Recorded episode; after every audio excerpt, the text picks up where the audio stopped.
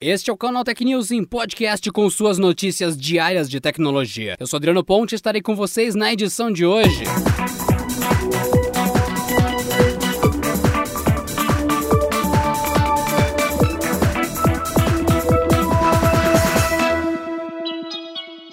Samsung anunciou nesta quinta-feira na China o lançamento do chip Exynos 1080. Focado para celulares, ele é o primeiro da marca a ser fabricado na litografia de 5 nanômetros, assim como seus últimos antecessores traz modem 5G. O processo de 5 nanômetros promete maior densidade de componentes combinado com menor consumo de energia e dissipação de calor. A tecnologia pode oferecer ainda maior velocidade de processamento dependendo do aparelho. O novo Exynos marca ainda a estreia dos novos núcleos de CPU Cortex A70 78 e GPU Mali G78 na linha. Ambos foram anunciados em maio desse ano, prometendo aumento de desempenho de 20 a 25% sobre as gerações anteriores, respectivamente. Além dos núcleos de processamento, o Exynos 1080 inclui unidades neurais para aceleração de cálculos de inteligência artificial. Já o processador de imagens é compatível com resoluções de até 200 megapixels, divididos em até seis sensores diferentes, até três simultaneamente. Na parte de vídeos, além de reproduzir conteúdos em resolução resolução 4K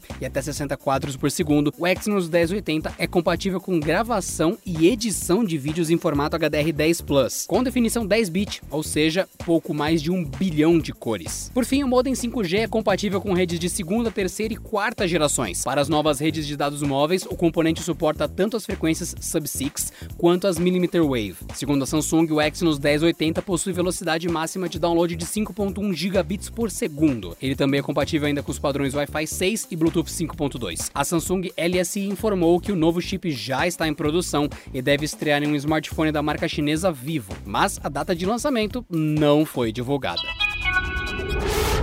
O Mercado Livre anunciou nesta quinta-feira seus planos de logística para 2021, com destaque para a abertura de cinco novos centros logísticos no Brasil: três na Grande São Paulo, um em Governador Celso Ramos, em Santa Catarina, e outro na cidade mineira de Extrema. Um dos centros em São Paulo já está em funcionamento, sendo que as demais unidades ficarão prontas ao longo do próximo ano. Segundo a empresa, quatro dos cinco centros servirão a modalidade de fulfillment, quando o estoque dos vendedores é totalmente gerenciado pelo Mercado Livre, desde o armazém armazenamento até a entrega ao cliente. A quinta unidade atuará na modalidade de cross-docking, entreposto em que o Mercado Livre coleta encomendas preparadas pelos próprios vendedores e entrega aos compradores. As novas operações agregarão 340 mil metros quadrados à malha logística que é 100% gerenciada pelo Mercado Envios, o braço logístico do Mercado Livre. Com isso, o Marketplace espera duplicar a capacidade de armazenamento e de processamento de encomendas. Esses novos centros logísticos fazem parte do plano de expansão das entregas em até dois dias para todo o país. Atualmente, a malha logística do Mercado Livre realiza entregas nesse prazo a partir da modalidade de fulfillment, em 1.800 cidades brasileiras, onde vive 80% da população do país.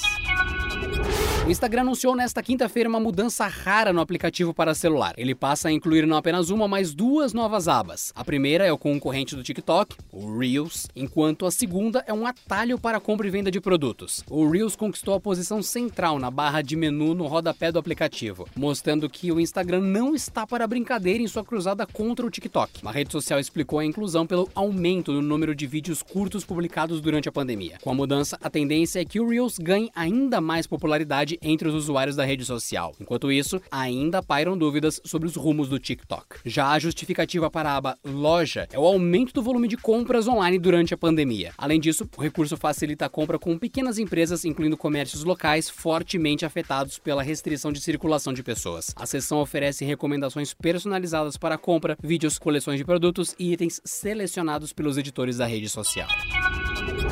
A assistente virtual Alexa ganhou mais uma nova responsabilidade e das grandes. A ferramenta da Amazon pode ser usada para cuidar à distância da segurança e saúde de outras pessoas. A função chamada de Care Hub serve, por exemplo, para conferir se está tudo bem com um parente, e esse, por sua vez, pode usar a assistente para contatos de emergência. Um dos principais exemplos de uso do novo recurso é o de checar remotamente se o idoso está em boas condições. Um parente ou responsável pode definir alertas de interação da pessoa com a Alexa, por exemplo exemplo, quando ela fica muito tempo sem utilizar os recursos conectados dos aparelhos Echo. Outra ferramenta importante é a definição de contatos de emergência, que são chamados caso a pessoa use um comando para pedir ajuda. A Amazon lembra ainda que a assistente pode ser usada para definir lembretes para tomar remédios, tocar músicas de décadas passadas, controlar luzes e dispositivos sem precisar sair do lugar, por exemplo. Segundo a empresa, a ferramenta está disponível a princípio nos Estados Unidos e não tem previsão de lançamento em outros países. É preciso ainda ter duas contas de usuário, um aparelho Echo compatível, além dos celulares para a configuração do dispositivo.